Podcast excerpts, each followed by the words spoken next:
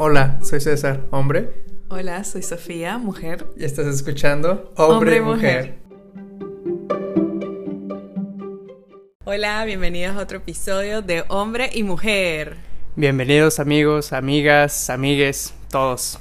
Estamos empezando el mes del orgullo gay. ¿Sabes qué pasó justo en junio del año pasado cuando intentamos grabar un episodio en el mes del orgullo gay? Terminamos grabando de otra cosa. cuando no se grabó. No, no, terminamos grabando el, episodio del orgullo gay, que yo te pregunté que si tenías amigos gay, que no sé qué. ¿Y es que vamos a hablar? Porque este mes me apasiona, la verdad. Este mes me apasiona, pero hoy vamos a evitar que eso ocurra. Ya hemos grabado episodios. Ya, ya esa cuota de responsabilidad de hablar de la comunidad LGBT creo que la hemos cubierto muy bien en el podcast. Tenemos un, podcast, un podcast en el que hablamos de bisexualidad, otro en el que hablamos de asexualidad, otro en el que hablamos de transexualidad.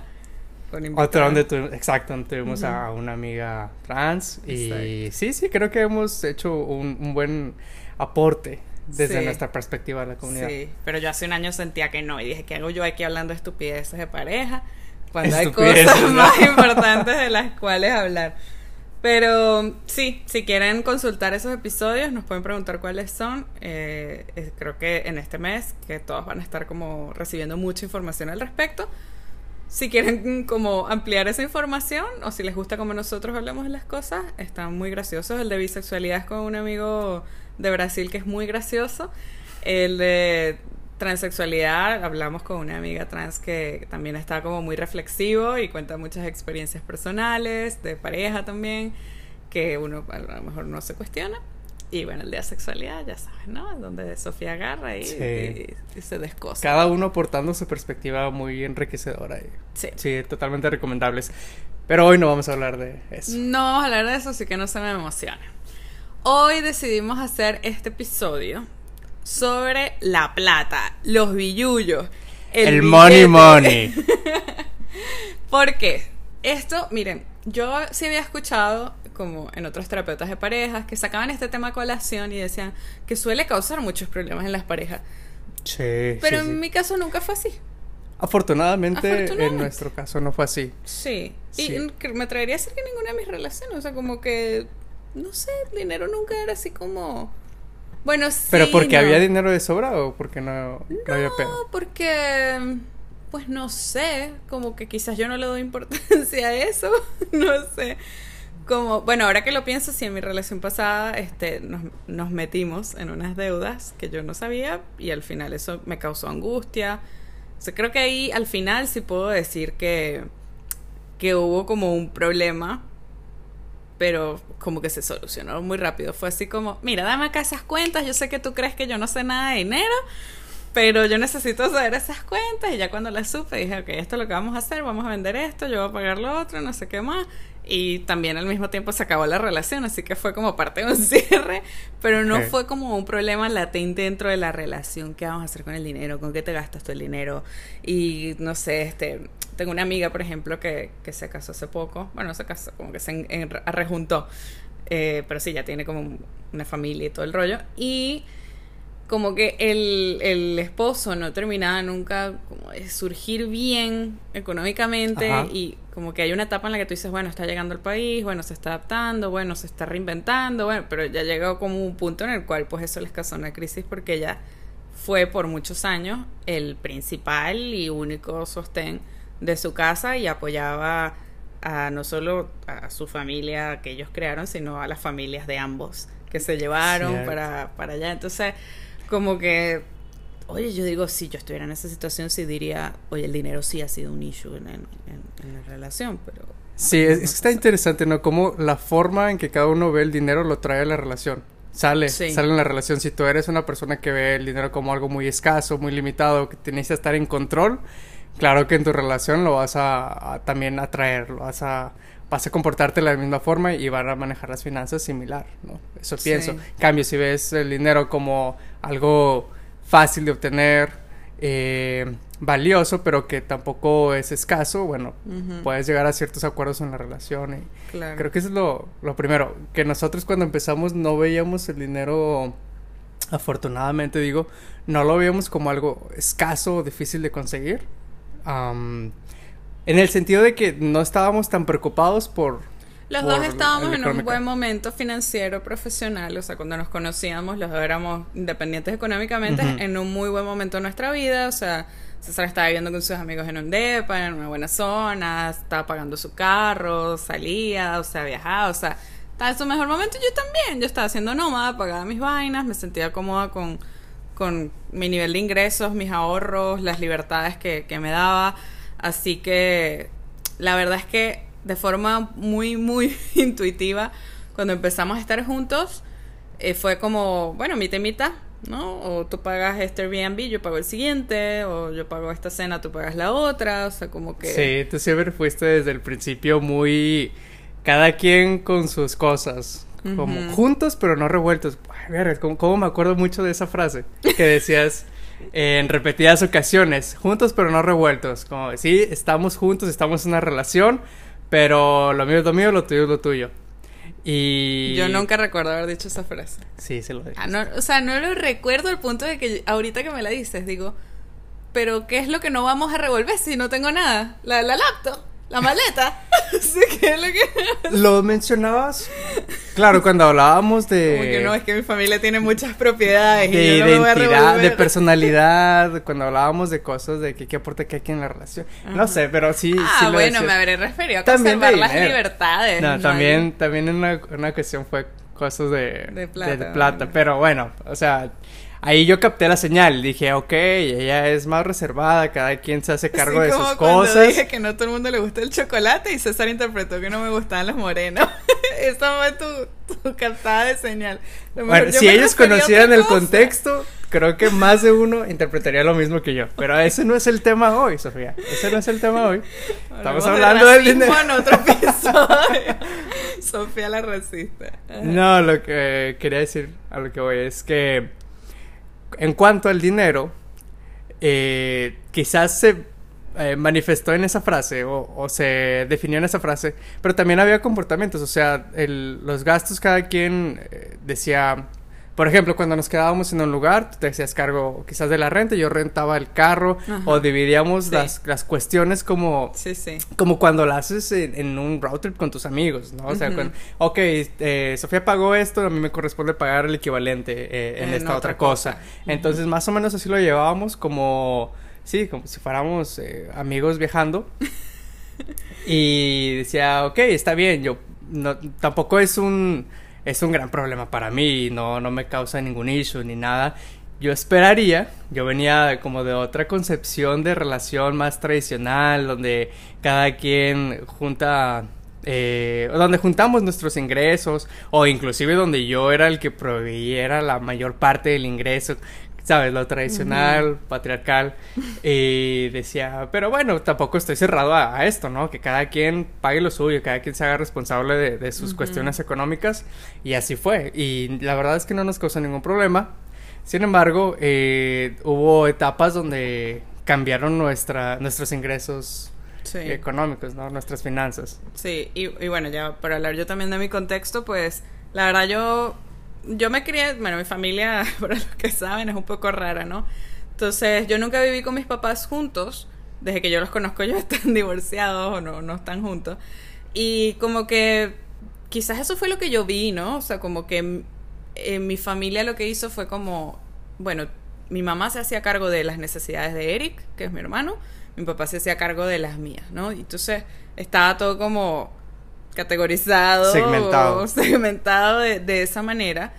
Y creo que también mi hermana mayor, que es 11 años mayor que yo, o sea, es una, no es una figura así como mi hermano, que es de, bueno, somos panas, ¿no? Sino que para mí era como un ejemplo.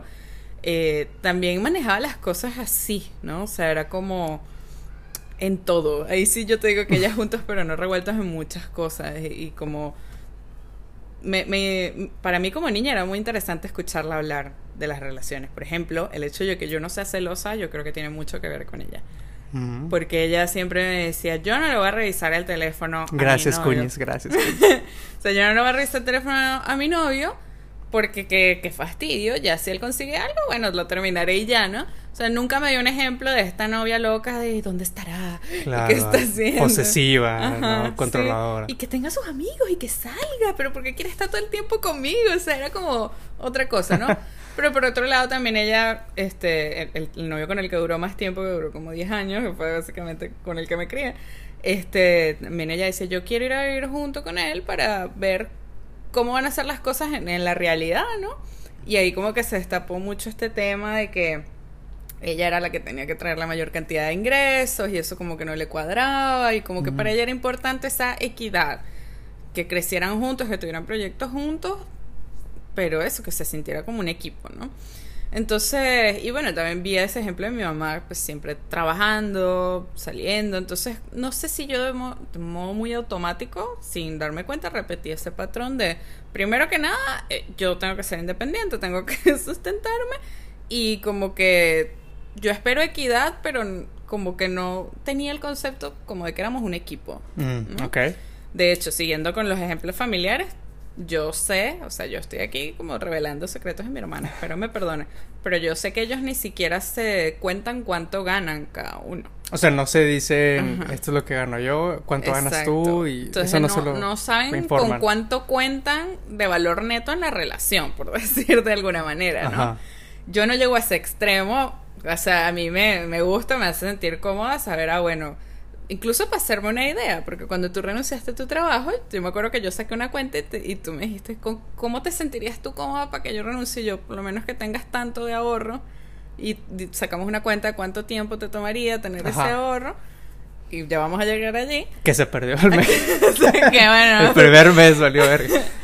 Este, y, y así fue como. O sea, eso a mí me da. Al, como persona ansiosa cierta paz, ¿no? Y yo creo que el tema de dividir las cuentas, de que yo pago la renta y tú pagas el, carro, también yo lo hacía era más por un tema de paz mental, ¿no? Como de que ya yo sé que esto se pagó, entonces ya yo no, o sea, como que yo este mes me hago cargo de esta cantidad de plata, y ya el resto como que se encarga César y, ¿sabes? Como que eso me hacía sentido de no hacer un Excel, pero tener cierto control de las cuentas. Fíjate que eso es, creo que muy común en las relaciones, no sé, me atrevería a decir en, México y, en Latinoamérica, donde la mujer es la que lleva el orden. Bueno, creo que es común, porque al menos es muy familiar para mí. en mi caso, mi mamá era la que llevaba el orden de las cuentas y mi papá era como el que decía, mira, aquí gané esto. Esto es lo que gané y tú hazte cargo, ¿no? De los gastos, de lo que necesitan los niños, lo que se necesita que pagar. Y ella tomaba este rol de... Eh, del SAT, ¿no? a ver, ¿cuánto ganaste? Sí, Hacienda. ¿Cuánto ganaste? Ah, esta quincena toca tanto. Pero llegaba a extremos donde está mi papá como con, con Hacienda. O sea, sí, gané mil, pero había ganado mil quinientos y los quinientos se los guardaba porque mi mamá no, después no, le daba para... sí, sí, Igualito, igualito. Porque eh, decía él, no, es que tengo que tener un ahorradito porque tu mamá a veces se queda con todo y, yo necesito para la gasolina y todo. O sea, así un descontrol con... O, control excesivo de, los ingresos. Entonces yo creo que también me quedé con esa idea de está bien que la mujer lleve el control porque la mujer es más ordenada con los gastos. Y yo como hombre soy tonto para eso y no lo voy a poder lograr. sí, soy muy gastalo. Con el gen de la tontería financiera. Eso fue lo que me enseñaron. Y creo que por eso estaba eh, precondicionado de que tú te hicieras cargo de eso, de las de los gastos, de los ingresos. Pero bueno, también estuve cómodo con eso, con que dijeras cada quien se hace cargo de lo es suyo. Que nunca lo hablamos, la verdad nunca lo hablamos, cada quien asumió, yo no sé, si él me hubiera dicho, mira, yo te voy a pasar mi sueldo y tú, yo, no tengo rollo, yo soy muy buena organizando la plata, bueno, ¿no? transfiéreme este cuerpo. Sí, y la verdad es que también aquí hay un tema cultural, que también voy a sacar a colación, porque está como los patrones familiares, o los ejemplos familiares, pero también están los ejemplos culturales. Y yo cuando emigré a México me di cuenta de dos cosas en particular. Número, bueno, hasta pudiera decirte. Una es que en Venezuela, por la misma crisis económica, lo que más la gente hace es emprender. Y la gente tiene un emprendimiento nuevo cada mes. Te vende el catálogo de Avon y está montando un puesto de uña. Y además te hace viajes los fines de semana. Y si necesitas cambiar dólares, te hace ahí la segunda y se queda con una comisión. Y, entonces es, es como la gente es muy proactiva en generarse su dinero y en estar haciendo cosas. Y en México es más el ser empleado. El esquema del Godín. El arquetipo del Godín, ¿no?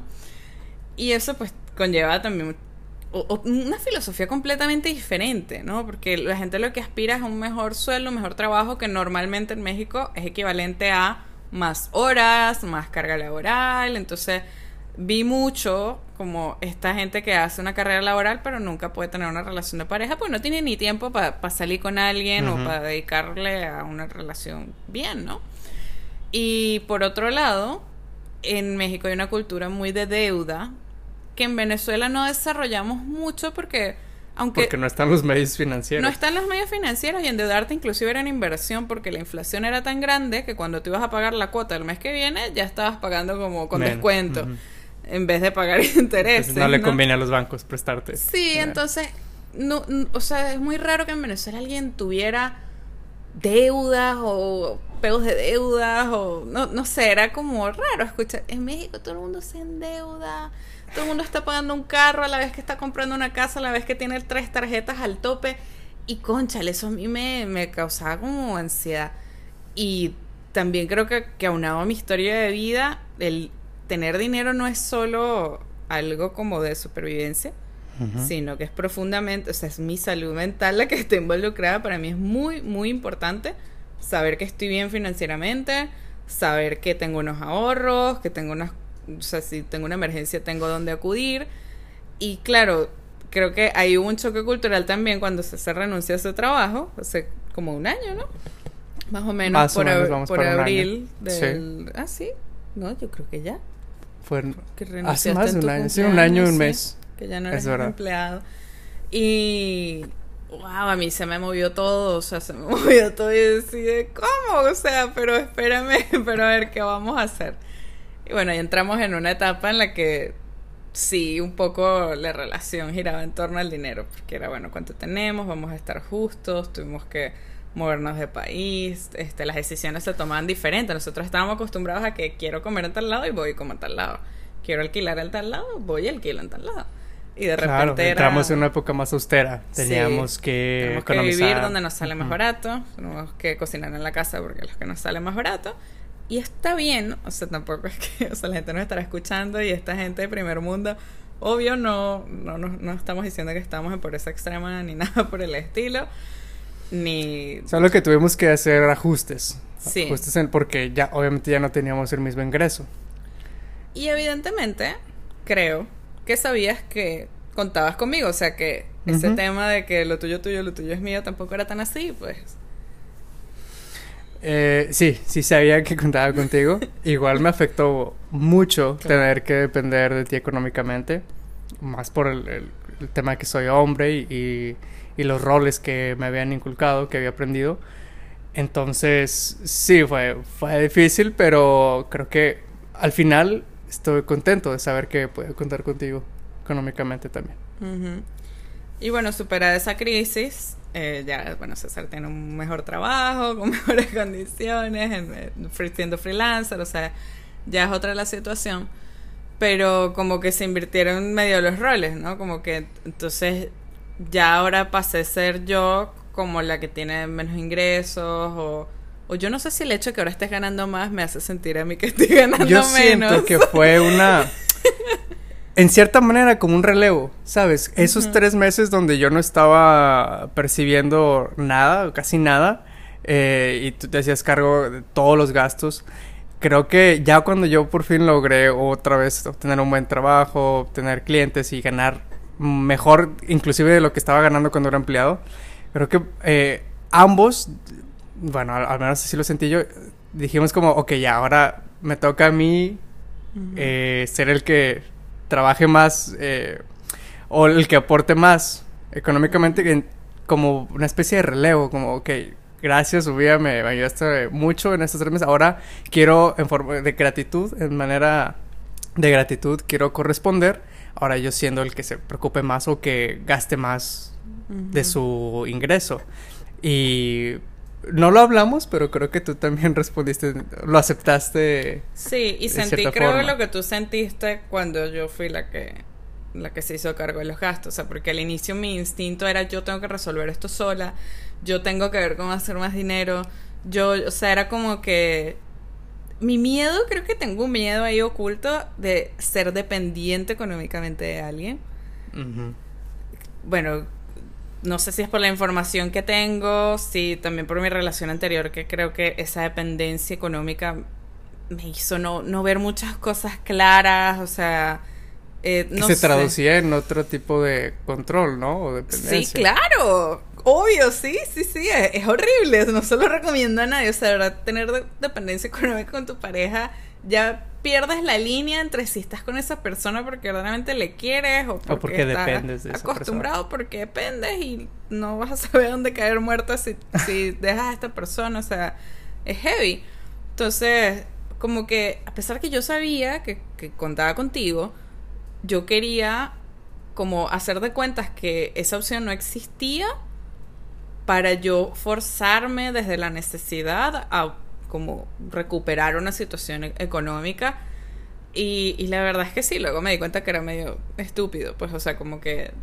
Te estabas desgastando en vano. Sí, me estaba desgastando, no iba por ahí, como que también hay cosas que requieren tiempo, como que también está bueno, como cuando uno no está tan angustiado por, por hacer dinero, que esto es algo que yo enseño mucho en los cursos donde se quedó, como que surgen otras ideas, otras oportunidades, otros enlaces como te pasó a ti también, ¿no? O sea, creo que el, dejar ese trabajo, a pesar de que en ese momento no me parecía la mejor idea, pero creó un terreno para que ahora estuvieras en otras condiciones. Y yo creo que la vida es así, ¿no? Yo necesitaba también medio quedar en el aire, pero deja espacio para cosas nuevas. Solo que en, el momento como que me desesperaba, era como, bueno, ya, pues uno, dos, tres meses, pero no, no más de eso. Y bueno, gracias a, a estas situaciones donde primero yo tenía que ser apoyado por ti económicamente y luego tú ser apoyada económicamente, ¿cómo nos hizo reajustar nuestra toma de decisión en cuanto al dinero? Bueno, nosotros cuando nos separamos, que hicimos ese episodio del podcast que se llama Nos separamos, fue una separación muy significativa porque pues nos hizo como ya poner sobre la mesa el tema de la sexualidad y ya no hacer como que si no es nada, es una tontería, no existe, sino sí existe y sí hay que ver cómo vamos a manejar esto.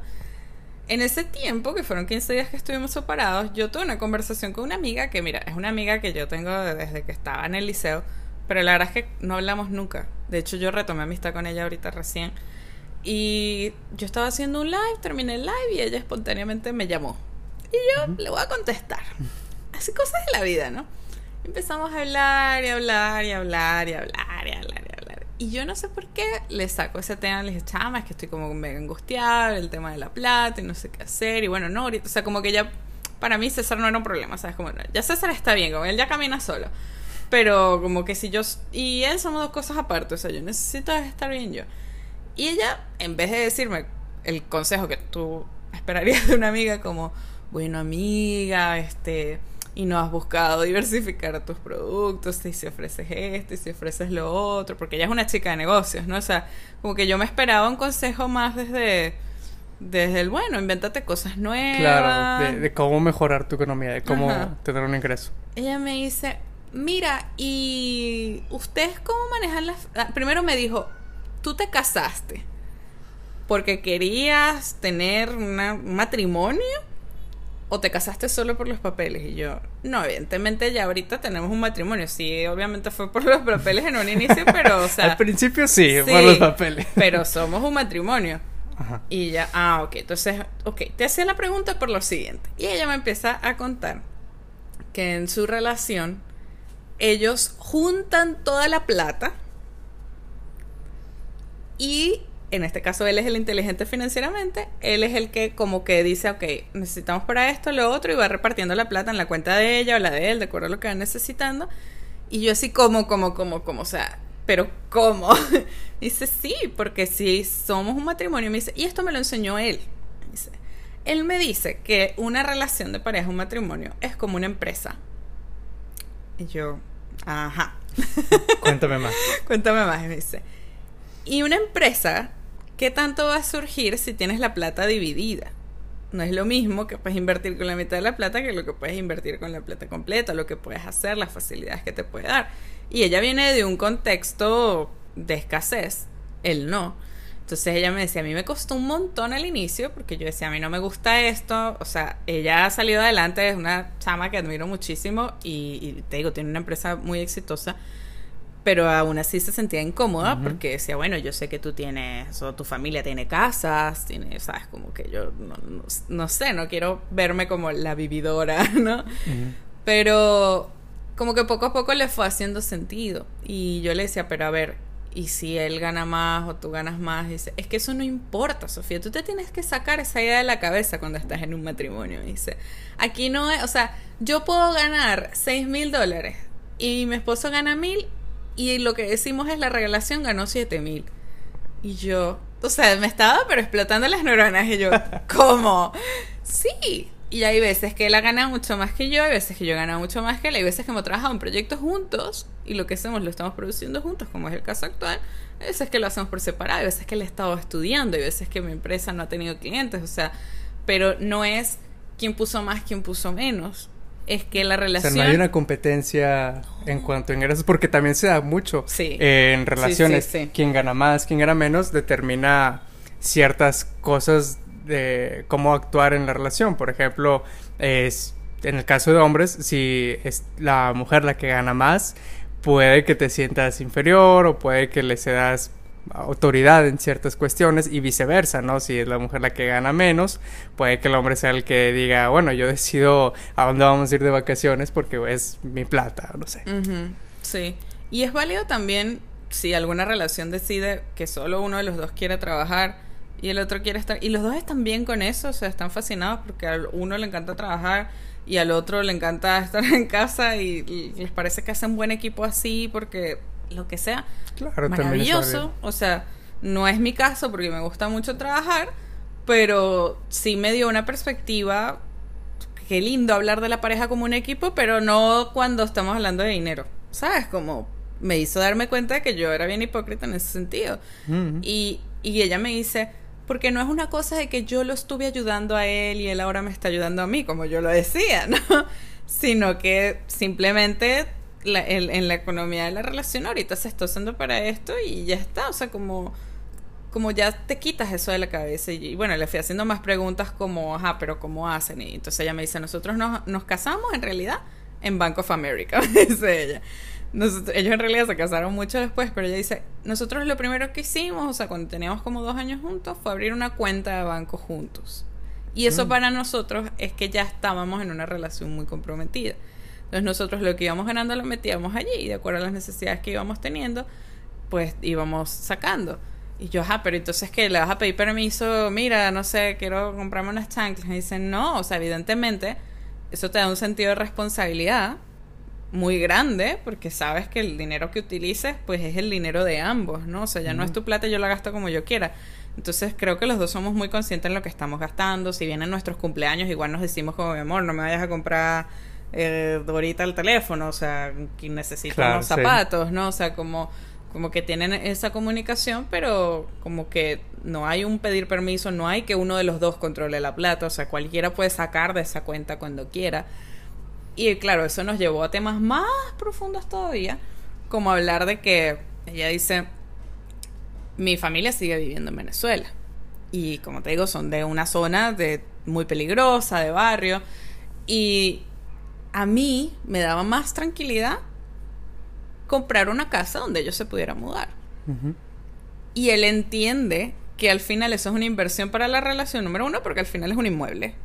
Vamos, o sea, tampoco estoy a tener el Número dos, porque es una paz para mí. Si yo estoy tranquila que mi familia está bien, es una inversión para la relación porque yo estoy bien. Entonces, claro, ahí también entramos de que no es que su familia mi familia, porque también hay un tema de que con la familia es César sino que es la familia de los dos. Y si a César lo hace estar más tranquilo, darle una cuota. Nosotros hemos hablado de eso, ya ves. O sea, de, cuánto se le va a pasar a las familias o a la gente que le necesitamos pasar mensualmente y todo eso se habla. yo, o sea, yo, yo ahí quedé así que, que no pude dormir esa noche, ¿sabes? Quedé así como medio frita. La gran revelación del año. Sí, porque además me hacía sentido todo lo que me estaba diciendo. Creo que era como inclusive llevar la relación a otro nivel de compromiso, de verdaderamente verte como mi equipo. Y al mismo tiempo es como, ah, pero ¿cómo yo le digo esto ahora? Que él es el que le está yendo mejor que a mí. Como va a sonar bastante raro. Ajá, como, ah, sí, ahora como a mí me va mejor, ahora si quieres compartir. Vamos a juntar las finanzas, ¿no? Pero dije, mira, la verdad es que es que yo no me lo podía guardar, estaba tan emocionada de, lo que estaba descubriendo que dije, pues yo lo voy a hablar sin ninguna expectativa, ¿sabes? Porque me puede decir, no, me parece una terrible idea y está bien. Solo que a mí, me tenía emocionada como, wow, sería tan cool hacer esto. Obviamente primero hablamos de otros temas y luego creo que allí en Barcelona o en Tailandia le dije, mira, sabes que toda esta conversación con, con esta amiga y la verdad es que creo que es lo más sensato, lo más lógico y me hubiera gustado que lo hubiéramos hecho así desde un inicio. Pero yo no, o sea, yo no era consciente de, de que había unas finanzas en la relación, de cómo se están manejando y cuál era mi postura con respecto a eso. Y ahorita que me presentan una postura distinta, la verdad es que me parece muy interesante. Y de mi parte yo lo tomé pues muy bien, o sea, a mí me hizo total sentido. De hecho, yo esperaba al inicio de nuestra relación que esa fuera la postura. entonces, no, yo, súper bien. Y, me acuerdo, bueno, quizás ya me voy a adelantar un poco, pero eh, al final lo que hicimos, eh, yo accedimos los dos, dijimos vamos a, a compartir la, cuánto ganábamos, las finanzas, e hicimos un fondo en nuestro banco un fondo compartido donde ahí estamos poniendo cada quien el, creo que un excedente de lo que recibimos y ahí lo estamos guardando y lo usamos cuando necesitamos comprar vuelos o que necesitamos eh, cualquier gasto. Y la primera vez que me llegó la notificación de que tú hiciste un retiro de ese fondo, yo me sentí bien, me sentí como parte de un equipo, me sentí que estaba contribuyendo a algo y pues no sé, yo encantado, a mí me gustó. Y también nos lleva a hablar de, de estas cuestiones en equipo, uh, como lo mencionabas ahorita. Eh, si nosotros manejáramos las finanzas cada quien por su cuenta, quizás, o sea, yo me compraría un celular, no lo, habríamos, no lo habríamos hablado tanto y quizás no era el mejor momento para hacerlo, ¿no? Ah, quizás a ti se te iba, se te estaba acabando el, fondo o teníamos otra cosa el próximo mes y debimos ahorrarlo mejor. Entonces, cuando compartes las finanzas, tienes que eh, tomar estas decisiones en conjunto, que, que es lo que hemos hecho últimamente decir, ok, si queremos cambiar de celular, ¿cuándo es la mejor opción? Eh, ¿Qué vamos a hacer con el otro celular? Eh, tenemos este otro gasto pendiente también y, y, eso también me agrada porque me hace sentir que tenemos una planificación y una estrategia en conjunto en la relación. Sí, últimamente hemos tenido gastos por descuidos, la verdad. Y yo creo que antes hubiera sido como bueno, es estupendo, ¿no? No estuviste pendiente, bueno, y pagaste tus consecuencias y ya está. Pero ya ahora no lo veo así, o sea, ya ahora es como, ahora necesitamos encontrar una relación, una, una relación, una solución. Y, y, sabes, estoy aquí para que conversemos de eso, porque si esto te quita dinero a ti, entre comillas, como que también nos quita a nosotros, ¿no? Entonces tenemos que buscar una forma más eficiente, más inteligente de, de hacer las cosas. Entonces creo que también de alguna forma fuerza este sistema, fuerza a la, a la pareja a, hablar de las vainas y ya no es como, bueno, es, es estupendo. Claro, la responsabilidad ya no es solo de un lado, ya es la responsabilidad de los dos. Hay que tomar las, porque las consecuencias afectan a los dos. Sí, totalmente. En fin, viva el comunismo. Just joking. Estamos en Vietnam, yo creo que le está afectando el comunismo. Pero, y de mi lado debo decir que cuando hicimos eso y cuando yo me permití eh, en, esos momentos sacar algo del fondito y pagar las cosas, no lo, la verdad es que no lo hago así como todo el tiempo, pero las veces que lo he hecho, empecé a notar como mis niveles de ansiedad bajaron un montón. O sea, ya yo ahorita siento que desde que hicimos eso, estoy más tranquila, tengo como la mente más fresca, como que puedo pensar qué quiero hacer y no estoy con la vaina de que no, no estoy bien, no estoy bien. O sea, porque sé que nuestras necesidades están cubiertas, que estamos sostenidos, que contábamos el uno con el otro. Y para mí antes era como una angustia ver mi cuenta y ver que mi ahorro era un, no sé, una quinta parte de lo que tenía antes. Y ahora la veo y más bien es una, o sea, está multiplicado por 10, ¿no? Entonces, eso a pesar de que yo siga gastando lo mismo todos los días, el ver la diferencia en el ahorro, a mí me da paz. O sea, a mí psicológicamente me deja tranquila, ¿no? Y siento que, bueno, otras cosas están fluyendo a partir de allí, que también antes, por ejemplo, si hubiéramos seguido dividiendo las cuentas, no hubiéramos podido hacer muchas cosas que hicimos, porque yo te hubiera dicho, amor, no tengo para eso. Claro, y ahí yo te hubiera dicho, bueno, te presto. Ajá, o yo lo, lo cubro y no sé qué. En cambio, hemos estado haciendo todo lo que queremos hacer con el cuidado y, con, sí, manejando un presupuesto, pero hemos hecho todo lo que queremos hacer. Entonces, yo, eso también a mí me da paz, porque no siento que te estoy a ti reteniendo de hacer cosas, porque yo ahorita no estoy tan bien económicamente. Claro, y a mí también me da tranquilidad saber que si un día te digo, mira, voy a tomar un sabático de un mes, obviamente primero lo, lo, conversaríamos, lo planificaríamos, y, pero sé que está la posibilidad y que no, no vamos a ir a bancarrota por, por eso. Exacto, así es. Creo que eso es todo lo que queríamos comentarles hoy. Hasta además. Hasta además. sí, tú fue la clase de cómo hemos aprendido sobre finanzas en la relación. A prueba y error.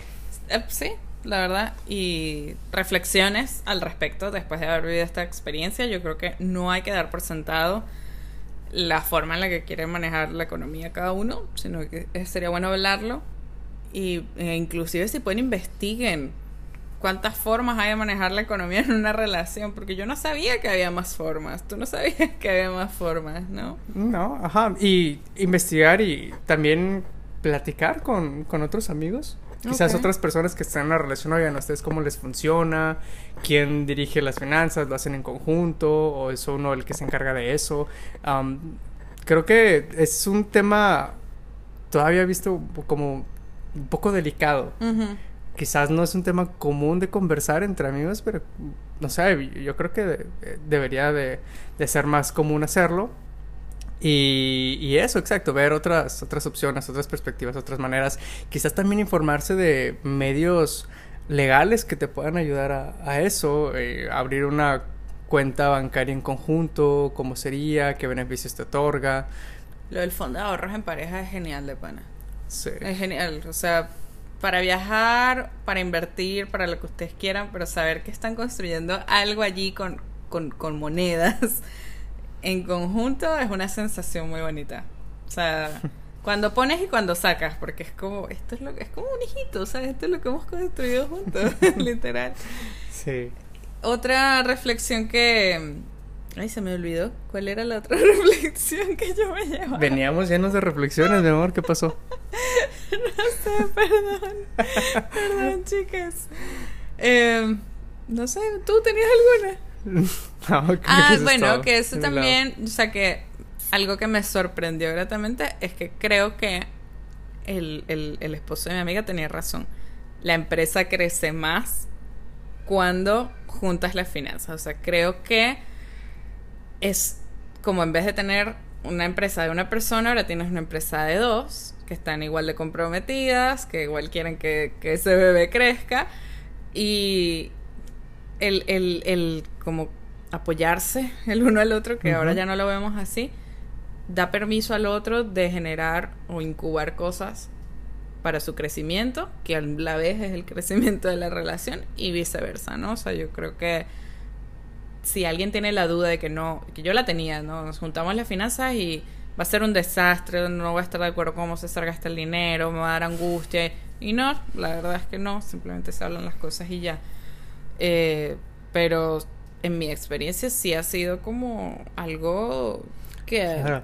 Es que yo creo que nos ha ayudado, nos ha ayudado que los dos llegáramos independientemente económicamente o eh, auto, ¿cómo decirlo?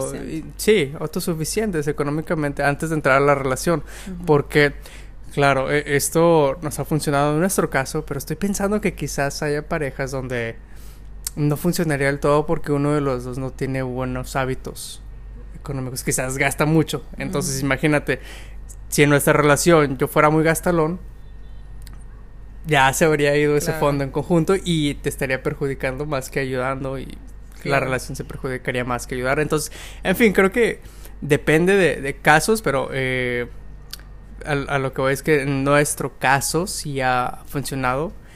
Hay más casos donde puede funcionar y si no lo han intentado, claro, creo que deberían conversarlo antes, poner, eh, comprometerse en que van a cuidar de esas finanzas e intentarlo. Sí, totalmente. Creo que cuando nosotros abrimos ese tema de conversación, no fue solo vamos a juntar la plata ya, sino que yo le conté mis miedos, eh, porque quizás yo veía que era mejor separar la plata y sí, creo que comunicándote mis miedos ya tú también me dijiste, no, tranquila, ya yo no voy a volver a hacer eso, ya yo lo veo de otra manera, o sea, juntemos la plata o no, ya yo veo el dinero de otra forma, ¿no? Entonces eso también ayuda.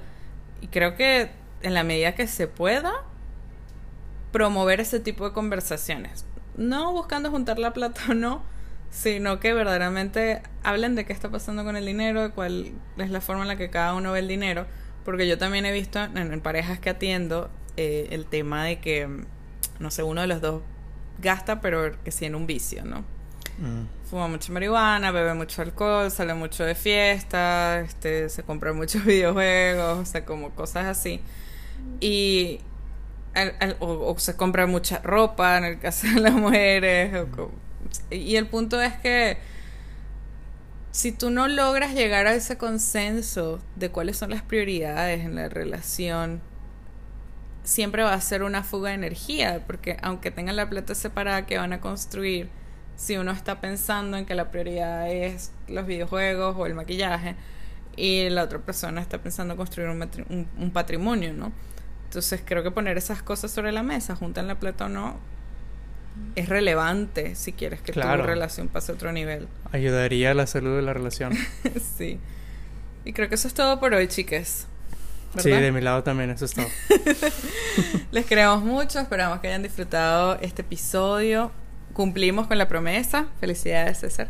Cumplí con la promesa Hay que mantener esa promesa. En 15 días tenemos el último tema de los que habíamos escrito en nuestras notas, que va a ser la relación abierta, que se los vamos a grabar en 15 días, ¿sí? Claro. Y si tienen propuestas de otros temas que les gustaría que conversáramos desde la perspectiva de género, desde las relaciones de pareja, pues nos los pueden dejar aquí en el inbox o nos lo pueden mandar por Sí, si saben de, de, algún dato que les haya funcionado a ustedes en su relación en cuanto al dinero, háganoslo saber, dejen un comentario, si saben, no sé, de algo donde pueden invertir en pareja quizás, que, que, convenga la relación, háganoslo saber, por favor, compártanlo. Sí, nos invitaron a un podcast para hablar sobre asexualidad, entonces también les vamos a, recomendar ese podcast cuando salga al aire. Nos pareció muy interesante y divertida esa propuesta. Y recuerden que estamos aquí para mirar, no con la intención de juzgar, sino de comprender. Comprender. Adiós. Chao.